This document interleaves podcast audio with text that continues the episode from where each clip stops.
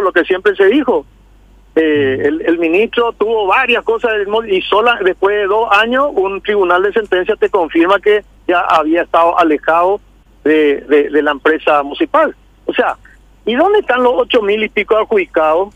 Nunca salieron a la luz, nunca se fueron ahí cerca, en Lambaré, que todo el mundo conoce, donde hay 90 departamentos y hay más de eh, 20 duplex, que la gente está ahí, eh, o sea, eh, entonces eh, cuando te tiran bombas que no corresponden, por supuesto que va minando y el acorazado va va resintiéndose, pero la verdad siempre sale a flote, que es lo importante. Y, y a ver, para finalizar, ministro, ¿pensás que, te, que seguís en el cargo?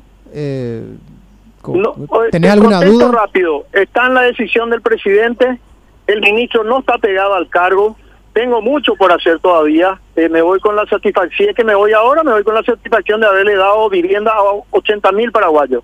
Mm. Y si vamos a continuar, sé que vamos a hacer muchas más cosas todavía y probablemente vamos a llegar a las 40 mil viviendas que estaba proyectado en nuestra... Y, y, y vamos camino a eso, vamos camino a eso. Entonces, yo creo que uno, pueden decir muchas cosas, como dice Platón, pueden decir muchas cosas uno, pero uno se mira al espejo y ese espejo refleja lo que uno es. Yo creo que me voy con la tranquilidad. Habré cometido errores, por supuesto.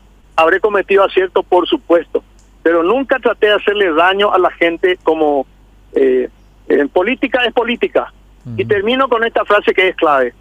La política es guerra sin sangre. Bueno, ministro, gracias por su tiempo. Muy amable, hasta luego.